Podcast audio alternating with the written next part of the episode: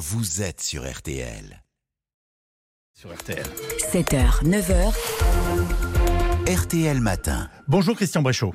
Bonjour. Merci beaucoup de nous avoir rejoints ce matin euh, dans cette matinale d'RTL. Merci pour l'invitation. Ancien directeur de l'INSERM et de l'Institut Pasteur, vous présidez aujourd'hui le Global Virus Network. Euh, bref, vous avez une vision mondiale et globale de l'épidémie de Covid et vous êtes, et vous êtes l'un de nos très grands spécialistes français. À dix jours du réveillon de Noël, êtes-vous inquiet de la situation française, Christian Bréchot Un peu, un peu. C'est-à-dire qu'on voit effectivement une vague, euh, la neuvième vague qui est importante. Ce qu'il faut bien comprendre, c'est que on voit ça dans le monde entier. Le virus évolue par, par vagues, sans qu'on comprenne très très bien d'ailleurs comment. Et ces vagues sont parallèles partout. Donc Oui. on voit la même chose pour l'instant aux États-Unis, euh, mais aussi au Japon, en Asie, etc. La Chine est un cas un peu inquiétant dont on peut euh, reparler. Donc sur pareil, euh, le, ces variants sont beaucoup moins donnent des infections beaucoup moins sévères. On a une vaccination efficace contre les formes sévères, encore faut-il l'utiliser. On a des traitements antiviraux qui sont efficaces et les ordonnances conditionnelles qui ont été sont vraiment une très très bonne mesure pour permettre aux gens de prendre tout de suite du Paxlovid euh, quand il y a des facteurs de risque. Donc tout ça est positif et il faut d'ailleurs en passant souligner que on a très rarement vu autant euh, de progrès médical, mais en même temps, en même temps, c'est comme si on n'avait pas retenu les leçons. Euh, on voit effectivement cette neuvième vague et la mortalité, même si elle est plus faible, elle est encore significative. Dernier chiffre inquiétant en France, 97 000 cas positifs au Covid hier. Qu'est-ce que ça veut dire, Christian Bréchot Ça veut dire qu'on en a sûrement beaucoup plus d'abord, Oui. parce que en fait euh, le diagnostic a été un peu lâché.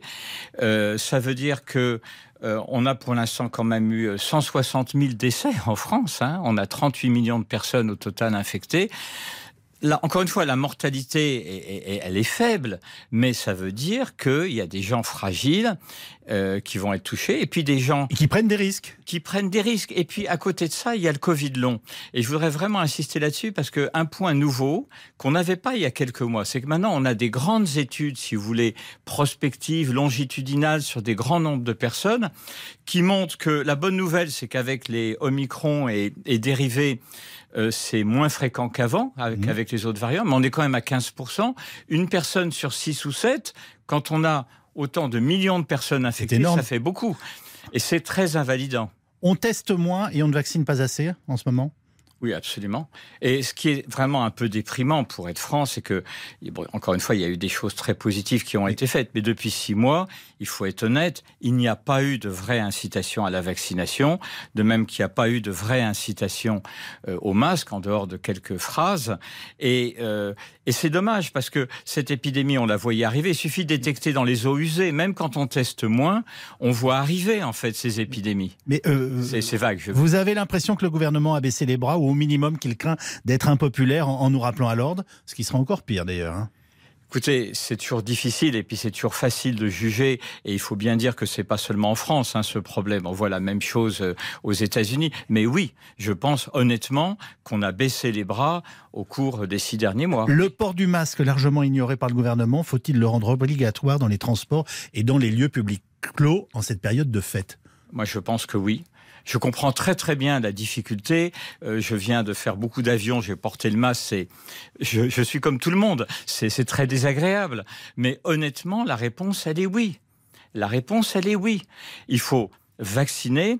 Et d'ailleurs, pour la vaccination, je voudrais rajouter un argument pour les personnes qui nous écoutent.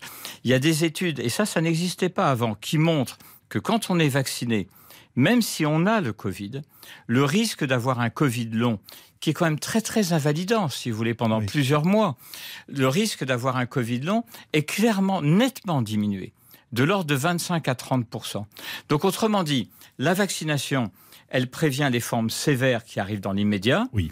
mais elle contribue aussi à éviter des symptômes qui, encore une fois, ne vont pas conduire forcément à l'hôpital, mais qui vont Mais qui vont largement perturber la vie. Mais, mais complètement, complètement. Euh, on, a un taux de vaccination anormalement bas, notamment pour les personnes à risque. hein. Euh, vous nous rappelez d'ailleurs qui sont les Français à risque? Bah, si vous voulez, il y a toutes les personnes. C'est toujours un peu. C'est à partir, si vous voulez, de 60-65 ans, on est plus à risque qu'avant. Ça, c'est Ouais. parfaitement clair. Évidemment, quand on est plus âgé. Ensuite, c'est les personnes avec diabète, avec obésité, maladie respiratoire, hypertension artérielle, voilà, maladie cardiovasculaire. Et ces personnes-là. Et, toutes les personnes qui sont immunodéprimées pour différentes raisons. Donc, si vous voulez, ces personnes-là sont à risque. Encore une fois, les ordonnances conditionnels sont vraiment, euh, ont été, à mon avis, une, vraiment une très bonne mesure. Encore faut-il l'utiliser. Et puis le Paxlovid, il faut faire attention à des interactions avec d'autres médicaments. Oui. Mais je reviens d'une réunion scientifique où il y a des nouveaux antiviraux qui sont en train d'arriver. Donc il y a des tas de choses positives, mais enfin, il faudrait s'en servir. Oui, c'est ça. Il faut utiliser les outils voilà. pour s'occuper du moteur de la voiture. Et le moteur, c'est nous. Ouais. Euh, soyons très clairs. Vous nous dites ce matin de nous précipiter avant de nous faire et de nous faire vacciner avant les fêtes de Noël et, et les réveillons. Sinon, nous aurons des hôpitaux qui se remplissent et, d'ailleurs tout simplement des morts Absolument. Et puis, comme on sait bien, on cumule, et on le savait que ça arriverait, avec la grippe, avec euh, les bronchiolites. Et, si vous voulez, le, au fond, le fond de la question, et c'est désagréable à dire, et je comprends très bien que ça ne rende pas populaire, mais c'est que on, on, vit, notre, notre espèce, entre guillemets, les humains vivent avec des virus respiratoires. Oui qui sont des saletés, pour parler un peu familièrement, euh, où on a effectivement maintenant 654 euh, millions cumulés dans le monde qui ont eu Covid, au minimum, 38 mhm. millions en France. Mais la grippe, c'est plus de 1 milliard de personnes dans le monde et c'est 3 à 5 millions de formes sévères. Euh, les bronchiolites dues à des VRZ, c'est 33 millions. Donc, il faut admettre, si vous voulez, qu'on vit dans un monde où on fait des progrès, mais où on a une menace. La grippe, c'est un milliard d'êtres humains sur la planète? Oui, en tout, oui. Si vous cumulez tout, tout, tout, oui.